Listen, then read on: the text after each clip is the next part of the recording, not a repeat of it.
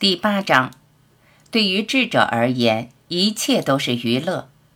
一九八零年七月十日至十二日。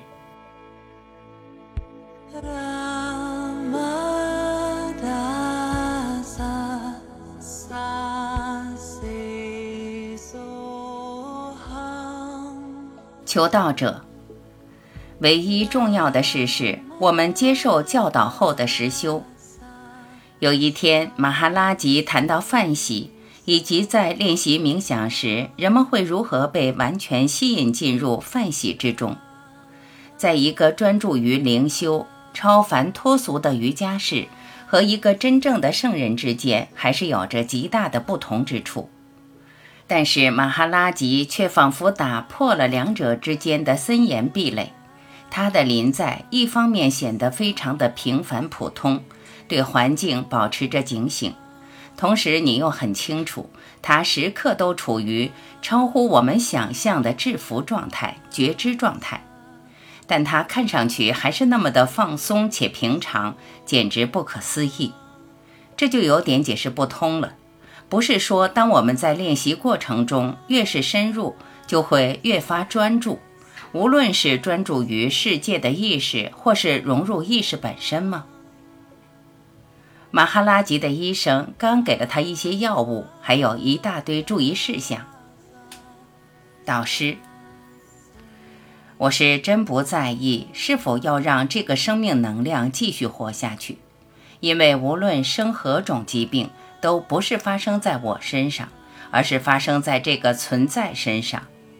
所以从此以后，这些注意事项。能做的、不能做的，全都只是在顺从生命能量的意思，而我是不会接受医生告诉我的这些注意事项的。所以，生命能量想如何就如何，存在也是如此，想做什么就做什么吧。口译者，很多得过类似疾病的圣人，或者只是他们的身体得过类似疾病。都提到过这些关于药物的问题。求道者，在我的银河系里，最著名的人都得过癌症：拉玛克里希纳、拉玛纳马哈西，还有您。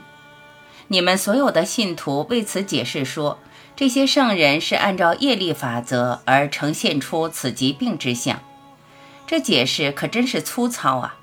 您相信这些说法吗？他看上去真是个可怕的负担啊！导师，对我而言，我从未经历过任何种类的出生，只是到了某个阶段，有人告诉我说，这个形象被生出来了，而且这个形象就是我。反正别人就是那么告诉我的。谣传，无知的人总是想要活得长，且越长越好。他会尽其可能地推迟死亡来临的时刻，但是对于圣者而言，他不会期待多活一分钟。活在这个世界里哪有任何的好处？对他而言，唯一的好事就是让那口气、生命元气静静地离开，别再烦人了。智者是让生命能量和意识悄悄溜走的那个法则，意识跟生命能量一起。可能会得到世人无限的尊崇，说他是阿特曼自在天。总之，名目繁多。但是智者跟那些都无关，智者甚至跟这些最高种类的概念都毫不相关。自从我明白什么是意识和生命能量之后，我就从未去到任何人处去询问我的观点是否正确。一旦你理解这整个要点，你就无需待在这里了。就如我一样，一旦理解这个生命能量和意识之后，我就不再对他们当中的任何一个感兴趣了。人们一直来到这里，我也一直在谈话。我为什么要谈话？因为这段生命时光，你总得把它消耗掉，总得想办法用用它吧。所以，即便那些也只是娱乐而已，反正总得做点事，这就是娱乐，打发时光，消磨生命，但明知为传递真知。这游戏是什么呢？纸牌游戏、娱乐游戏，名义上称为灵性真知，其实就是在玩纸牌罢了。对听众里面的一位女士说：“现在你已经理解，不用再来了。如果我叫某个人来，那么我会这么做，通常是有原因的，可能是他会给我一些钱，或是写本关于我的书，或是做些对我有益处的事。一般情况下就是如此，否则没有任何人会叫别人来的。但是在我这里，类似的情形一个都不会发生。”没有任何的世俗利益或非世俗利益掺杂其间，所以没有任何人需要来我这里。求道者，我们喜欢您的娱乐。导师，名称与目的是灵性的真知，但真正在玩的却是纸牌游戏。笑声。求道者，我不太会玩牌。导师，你听见的这些话是否有理解他？他会与你同在吗？如果是的话，那我诚实的告诉你，无需再来了。我们不是拦着你不让你来，而是说你无需再来了。当然，如果你想来的话，那就来吧。那位被提到的女士正指着她的手表。这位女士的灵性追求是比较高阶的。他在子女和家庭温情方面有着金色的纽带，每件事情都是娱乐。有任何的问题吗？口译者，每个人都反对马哈拉吉抽烟，一个接一个的医生都告诉他要戒烟。他说，每个人都拼死反对我抽烟，他们说别喝咖啡，别吃这个，别碰那个。所以他说他会少抽烟。但绝不会戒烟。为何要戒烟呢？只为了活得稍微长一点吗？他说：“即便是昆师奴、罗摩、马赫西瓦拉都没能寿比天齐，那又何必为寿命长短而担忧呢？”导师，无需到这里来找寻祝福，我无法给你祝福，你是不可能改变的，也没法给你任何的指导。你在来之前已经是完美的了，而你回去之时也同样的完美，毫无污损。求道者，那人还是必须通过错误来学习吧。导师，谁说你犯了错？当你明白自己原来是完美的时候，也只有在那时，你才会知道自己曾经犯了一个错误。只有当你理解自己的真实身份时，你才会明白这一点，然后才会知道曾经犯过错。那么，你打算何时纠正错误呢？时间存在吗？求道者，其实没有，只是我们仿佛惊艳到了时间。导师，有任何的问题吗？口译者，你看。他总是如此的自信，因为无论你提出什么问题，都是通过你自身的制约所提出的，而他知道自己超越所有的限制，因此能回答你任何的问题，所以他总是准备好随时可以回答你的问题，而你也总是试图通过你心智中的限制，所有那些你学习的、获取的东西来准备提问，所以。无论你想问什么都行，因为他总是能非常自信地回答。他只要寥寥数语就能传递出极其深刻的真知，而且他传递的方式是如此的迷人。现在他说：“我只是在打发时间，我的讲课只是为了消遣，否则我根本不想讲课。”那就是他的伟大之处。对于智者而言。传递最为深刻的真知，也只是打发点时间罢了，因为他知道关于一切的真理，一切都是发生在梦中，他也只是在梦中对你作答，你也是在梦中到于此地，在梦中有什么问题是需要被正确回答的？你在梦里正确的理解了什么？当梦消失的瞬间，一切也都消散了。你看，他对于真实的情形有着绝对的把握，那就是一切了。求道者，那是不是说一切都已经注定了？导师，我有说一切都已经注定了吗？根本没有任何事发生，所以哪里有什么注定？求道者。所以事情是自行发生的。导师，是的，从客观的角度来看，事情全都自行发生。在你的梦里，事情是自行发生，还是你令它发生？世间事的发生与你的梦中事别无二致。凡是适用于梦境的法则，也适用于尘世。如果你想称之为某种系统，那你就注定会失望，因为并无那样的系统。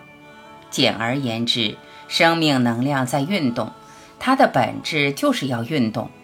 而无论什么言语，其意义都由心智决定。除非你有生命能量，否则你无法说话，你无法做任何事。心智必须是在你拥有生命能量的前提下才能展开工作。现在用科学的眼光来看，你无需做任何工作以进入真知状态。然而，一旦你处于真知状态，你就可以做任何的工作。切莫让自己无所事事，所以还是继续工作吧。无论是为穷人工作，或为社区工作，还是为灵修工作，无论你做什么，都让自己安住在真知状态。真正的意识状态。但你若是问我工作是否能够帮助你觉醒，我的答案是没有任何事情能帮助你觉醒。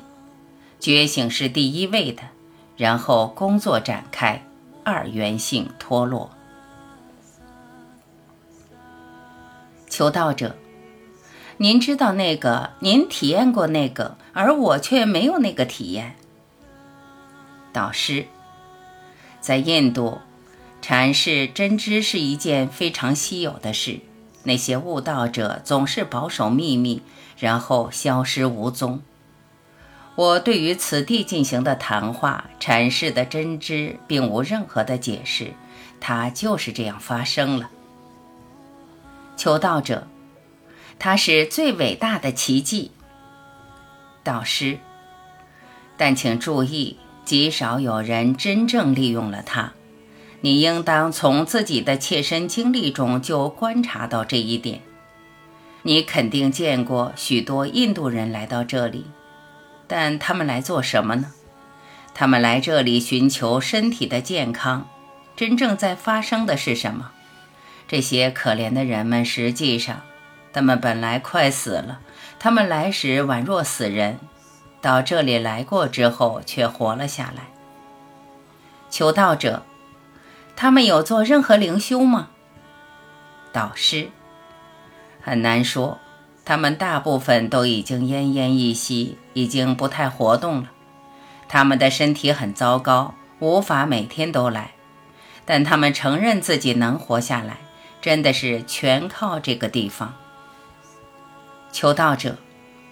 在我的工作中，有一条很重要的指导原则：当我在决断是否要继续维系一个垂死病人的生命时，我会去看在他身上是否还残留着一点点意识的可能性，而且要看他是否还想要恰当的利用这一丝可能性。否则，我真的看不出有任何的必要去继续维持那个身体的存活。这样的强行维系。完全无法荣耀生命。口译者，你肯定听说过关于马哈拉吉女儿去世的事。她躺在床上即将离世，而马哈拉吉一如往常的准备晚上外出。当他正要出门时，他的老婆也正准备出门。于是他说：“你的女儿都快死了，你为何非要现在离开呢？”他说：“别担心，我很快就会回来。他想要喝点饮料，我会为他带点冷饮回来。结果等到马哈拉吉回来时，发现女儿已经死了。于是马哈拉吉把装着饮料的玻璃瓶放在桌上后，就静静地看着。然后他的女儿就从床上起身来喝饮料。他说：“我把饮料带回来了，你告诉过我你想喝的。”等他喝完以后，马哈拉吉问他：“你还想活吗？”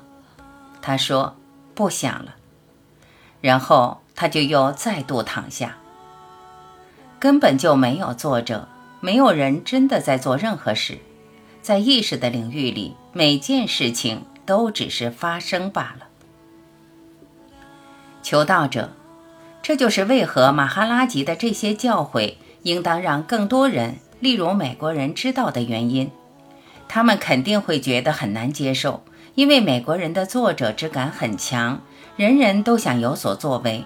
而且把个人成就看成是非常骄傲的事，全社会热衷于表彰个人的功绩，依据他们的成就来将彼此分门别类，整个社会都是依此而架构的。导师，在印度有一句话说：“千人之中方有一个会想要了解自己，而百万人中才有一个真正的了解自己。”类似的谚语有好几条。那些只想要真知的人，我真的好爱他们，胜过爱我自己的亲人。那些珍惜真我之志的人，就是我的亲人，比我自己的小孩还亲。求道者，马哈拉吉把他们照顾得可好了，鼓励并确保他们做功课，他们会一切安好的。马哈拉吉正对一位着僧袍的求道者说话。导师，我告诉你，若是你明白我的话中真意，这身僧袍就对你不具任何意义了。你会换上较不常见的服饰。求道者，你是说我会脱掉僧袍？导师，不，那会是你自己的决定。一旦你了悟真理，你就会自觉自愿地换装，无需我来告诉你。求道者，难道如冥想等系统性的灵修方法是毫无意义的吗？导师，无意义。为了达至真知，根本无需任何练习，无需特定的练习。求道者，难道说他就是那样自行升起来了？而我们无需为之做任何事。导师，你是自动自发、毫不费劲地知道世界的存在，还是你需要努力方能知道世界的存在？求道者，我不知道自己为之而努力过，但它是一个心灵的创造，是我自己心目中的世界形象的再度确认。导师。你是费了力气才知道世界存在，还是你毫不费力就知道世界存在？就是这个问题。真我之志与此问题很类似。求道者，普遍的教导是说，必须等到特定的条件成熟才会证悟，但您的教导却仿佛在说，证悟无需特定的条件。导师。真知不像水果，无所谓成熟或青涩。你知道你在，你具备这份我的意识，只是目前你把自己误认为身体，还为这个身体命名，以为自己就是此身，以为自己就是此名。但我说的是，在此身之中就有着意识的临在，或者换句话说，就是有着我在的真知。你应当把自己认同于此真知，那就足够了。求道者，那一个人的营生呢？他也是自动发生的吗？或还是得投入点精力来打理自己的生意？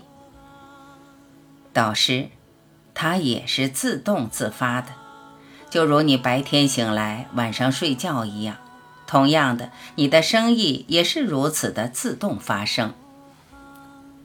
求道者，我现在穿着僧袍，如果我决定把它脱下来，那就是另外的一个决定，然后我又可能落入一个新的限制当中，于是我又可能做出其他的事来。所以脱不脱僧袍，其实效果都一样。导师，更进一步，这具身体也只是件衣服罢了。你必须理解自己并不是一具身体，你并不是一件衣服。求道者，您的意思是说，从某种程度上，身体会照顾好他自己？导师，身体不过是一堆食物罢了。求道者。但我们还是必须靠食物为生啊，导师。无论你摄入何种食物，最终会转化为这具身体。相应的，身体也是意识的食物，所以你带着食物而来，带着身体而来。但问题在于，你必须对自己有一个正确的认同。求道者，您是建议我们认同于某物？或不认同于某物，导师。实际上，你应该知道自己是什么，而不是把自己当成是什么。求道者，我正打算去欧洲看望父母，我很确信他们对我会有某种看法。或许对我而言，最好的态度就是完全忽略掉他们的看法。或许他们不太喜欢我穿着僧袍的样子。因为欧洲人对于僧侣会有某种特定的反应，导师，但我却不在意那些事。你无论怎样穿戴，我都无所谓。求道者，不，并非服饰，而是态度。例如，我若是脱下僧袍，以此来讨好父母，那倒是会顺他们的意，符合他们对我的预期。导师，但那还是无关紧要。你问的是你的真我，你的真实身份。如果你参加这样的谈话，然后带着理解与真知回国，你的父母仍然有可能并不看好你的行为，他们可能并不喜欢。所以我建议你还是别待在这里了。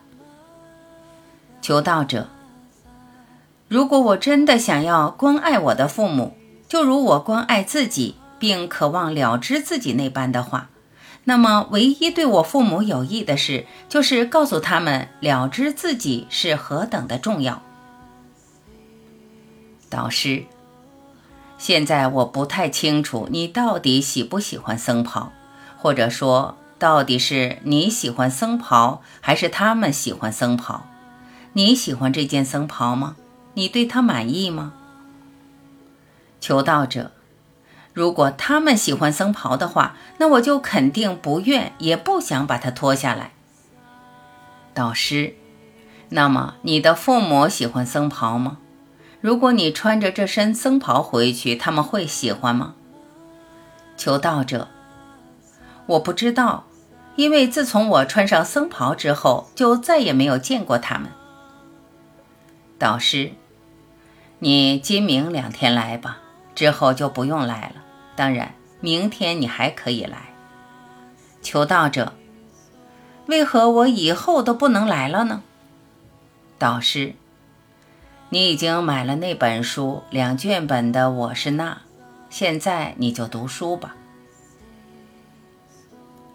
一位新访客到来并提问：求道者，我读过伯切梵歌《奥义书》。也研究过一阵子生命能量，请问在冥想当中应当如何去除杂念的干扰？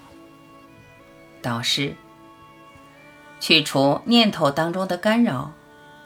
求道者，是的，去除心智中的干扰，令冥想无碍进行。导师，是什么在干扰你呢？求道者，我会分心，注意力不集中。导师，你所谓的冥想是什么意思呢？什么是分心？求道者，当我专注于咒语或呼吸时，心里却会升起其他的念头，让我的专注受到影响。导师，看来你还是未理解何谓冥想。心智是一种流动的力量，总是在不断的流动，也就是说，语词在不断的产生，就如井水不断的涌现。当你不被卷入念头进程、语词流沙或心智之流时，你就超越心智。当你能够处在一个观察心智的位置上时，你就跟心智分开了。求道者。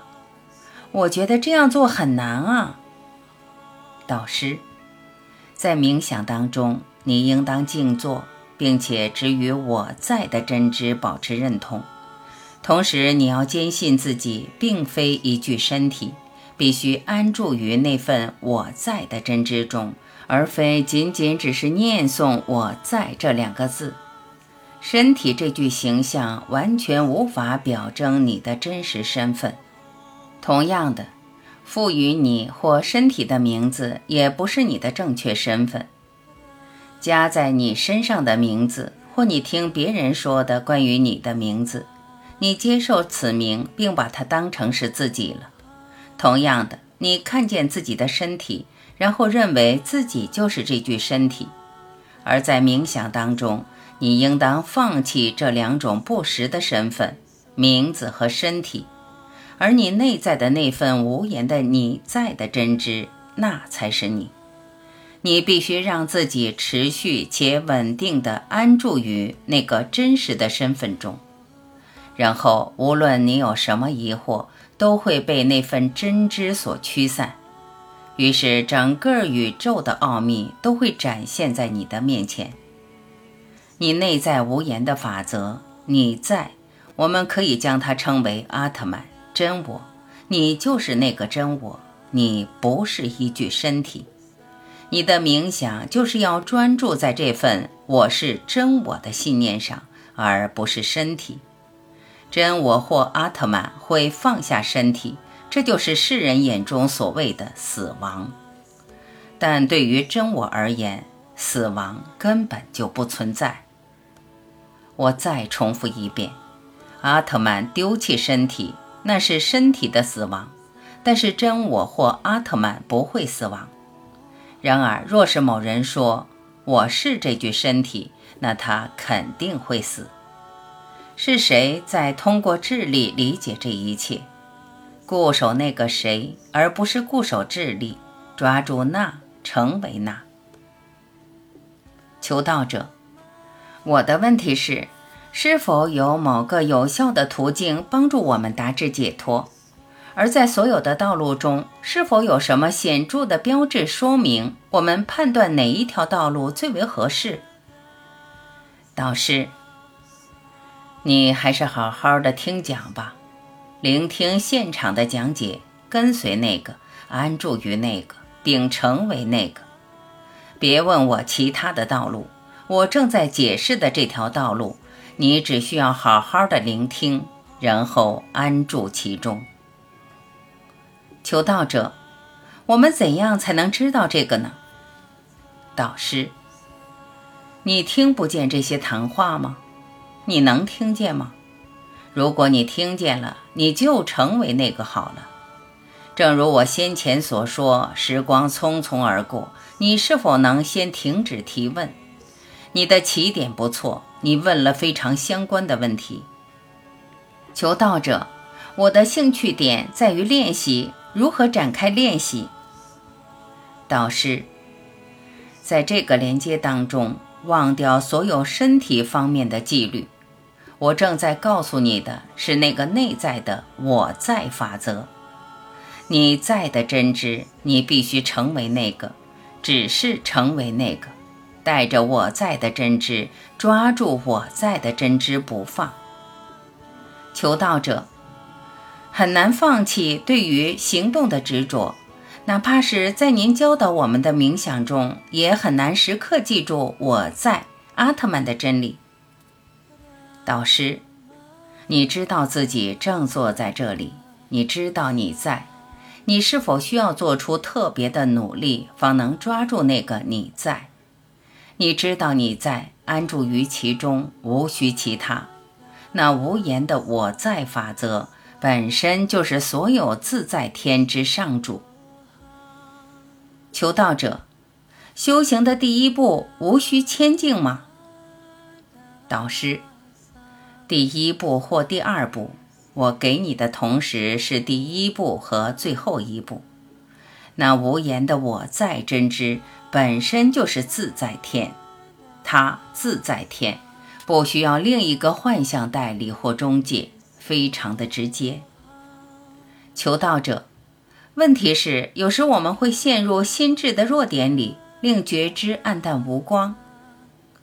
导师，是谁陷入心智的弱点里？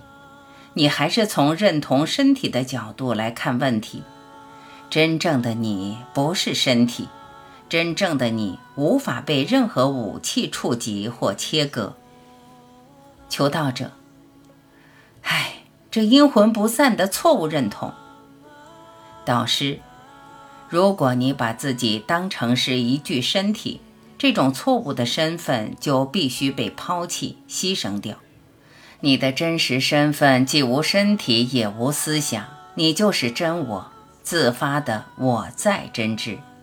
因为真我并非身体，所以它无所谓男女。因此，为了有正确的理解，你必须是无身体的。必须褪去所有的身体感觉，只要你还带着这个身体的身份，那么无论你如何努力想要理解真我，都只是徒劳无功。你必须完成这个试验：你不是一具身体，你只是那内在的我在法则。求道者。所以，我们无需任何的努力，就能够和内在的这个法则待在一起。导师，你所谓的努力是什么意思？你想要拥有什么，获得什么？求道者，我依然试着努力成为我在。导师，你只要知道那个，何须任何努力？无需努力，因为你就是他。你只是必须坚定不移地代表他，求道者。也就是说，只有当我们依然深陷身体意识中时，才会有努力的问题，因为我们依然执着于自己的身体不放。这有点像是一个陷阱。为何我无法真正安住于我在的状态中呢？因为我感觉到了某种执着。所以，我想把自己从那份执着中释放出来。导师，你无需试着将自己从身体感中释放出来。一旦你安住于这个，你不是一具身体，你只是内在的法则，那就足够了。当你对此深信不疑之后，哪里还有什么要把自己从身体身份中释放出来的问题？